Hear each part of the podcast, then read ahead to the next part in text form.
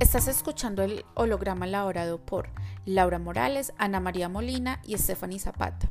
A continuación, se hará mención de una entrevista elaborada a Tania Paredes, donde nos cuenta su experiencia como malabarista circense en Ciudad del Río, Medellín.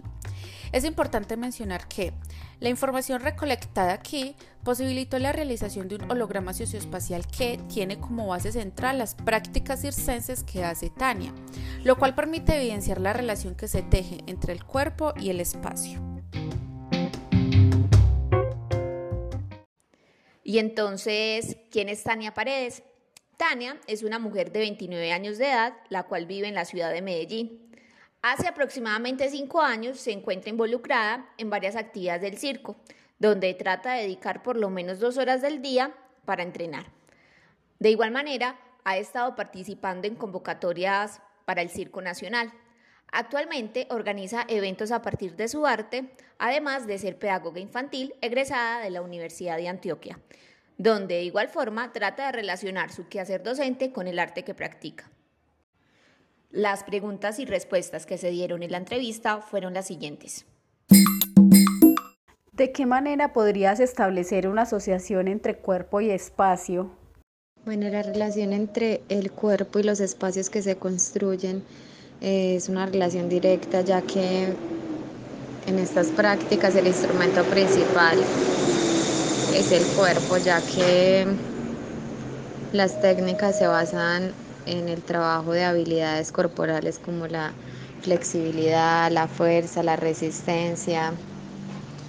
eh, también otras habilidades como la, la memoria, la concentración. Entonces, al ser el instrumento del cuerpo en estas prácticas, pues la relación con el espacio es total, ya que a partir de, de esos ejercicios que se pueden realizar, estas posturas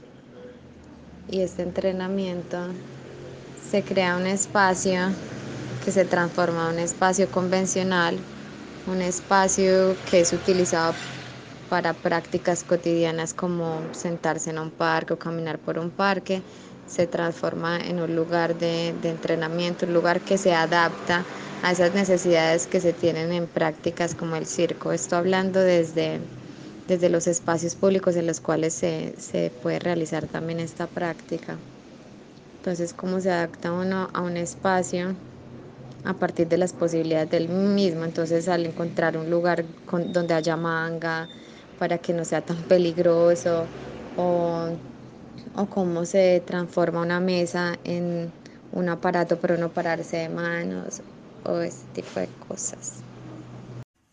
¿Cuáles han sido esas problemáticas o situaciones adversas que se han presentado en los espacios cuando ustedes se encuentran entrenando?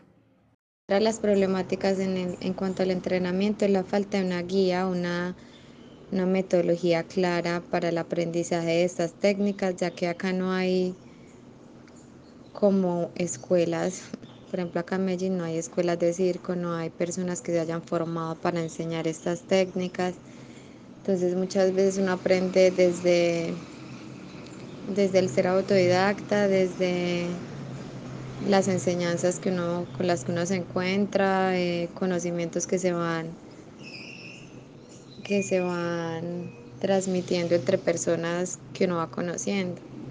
Bueno, en cuanto a las problemáticas o situaciones adversas que se presentan en los espacios de entrenamiento, surgen los riesgos físicos que se corren al no tener tanta seguridad, la seguridad necesaria para aprender y para practicar técnicas que pueden ser de riesgo, eh, como quizás se tiene en otros países de Europa, donde si hay escuelas con colchonetas de seguridad, con cadenas de seguridad, eh, evitando al máximo como los accidentes. Por un lado está eso, entonces como la falta de, espacios también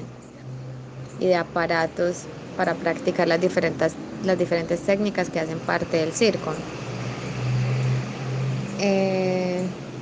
también están las problemáticas en cuanto a la estigmatización que se tiene. Eh, quizá que en algunos espacios públicos se, ve el circo o el arte como algo de desorden social y que muchas veces se cree que en estos espacios solo son espacios de, que son espacios como de drogadicción o de prácticas que, que realmente no, no, no tienen relación directa con el arte, pues personas que consuman o, o realicen este tipo de acciones no, no son necesariamente practicantes de un solo arte o una sola disciplina.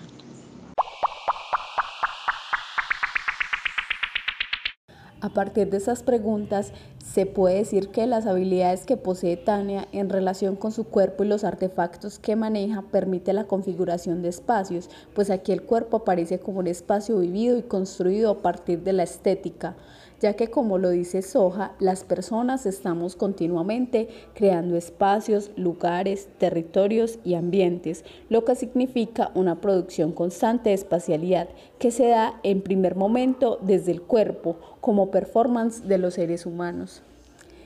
Así pues, se concluye diciendo que el fin de este holograma no es definir un lugar específico, sino cómo Tania a partir de su cuerpo se moviliza hacia diferentes escenarios, creando y posibilitando una práctica que le genera libertad e inspiración. Y es que como lo señala la Saúl 2007, en nuestros días la movilidad constituye mucho más que una necesidad funcional, la reivindicación de una gran mayoría de individuos que la concibe como condición para la realización de la existencia y la consolidación de la libertad.